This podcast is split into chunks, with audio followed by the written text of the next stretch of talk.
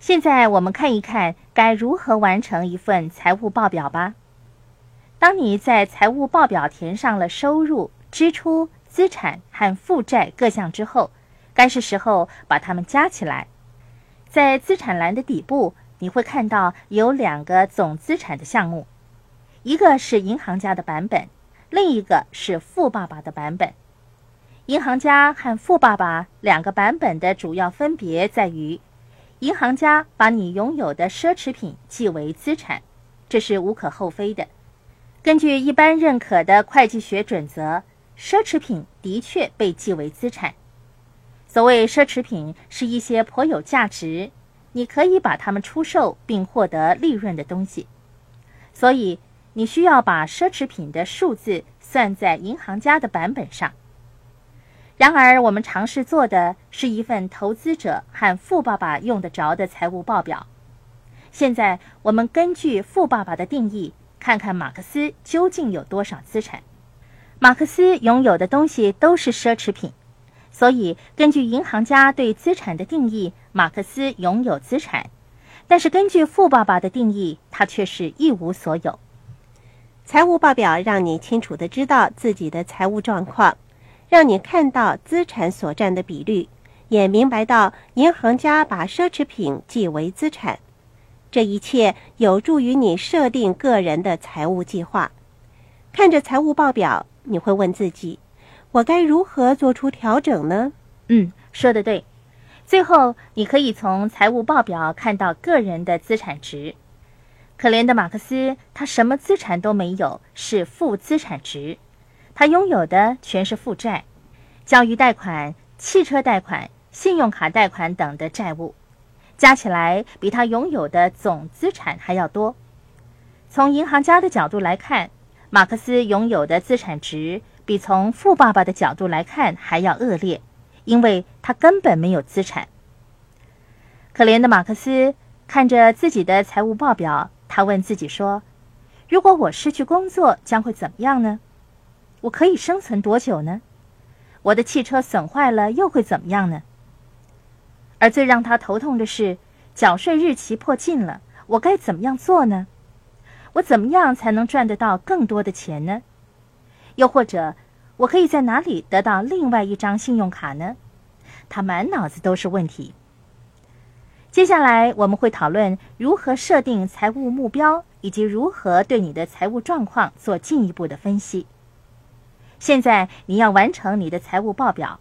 花些时间了解数字背后的意义，想一想问题的症结所在，以便实现你的目标。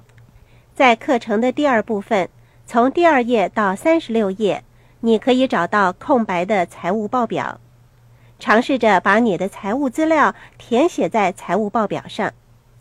现在放在你家餐桌上的收据和账单堆积如山，该是把它们分门别类整理一下的时候了。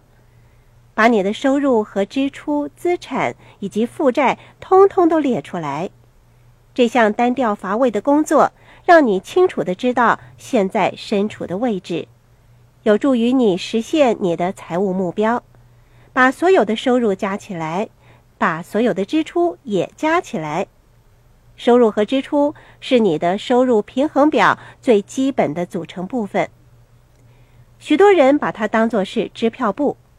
实际上，它是你的收支平衡表。然后把收入和支出逐一的填写在财务报表的收支平衡表上。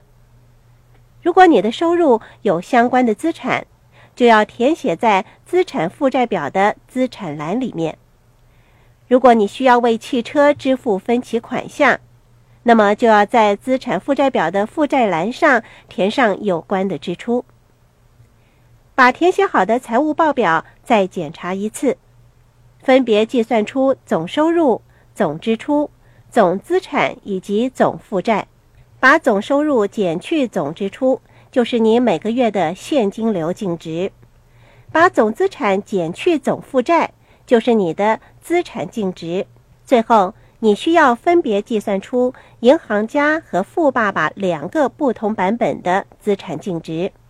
你已经完成了填写个人财务报表的部分，我们现在正式进入第二个步骤——设定目标的讨论。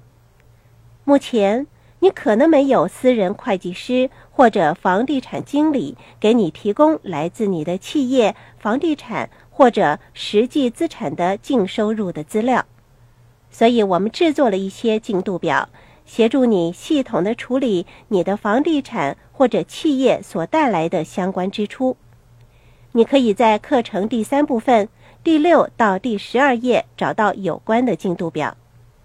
这些进度表是为了协助你填写财务资料而设计的，让你准确地计算出你的房地产或者企业项目的净收入和净损失，把房地产的价值减去相关的抵押贷款，或者把企业的价值减去企业的负债。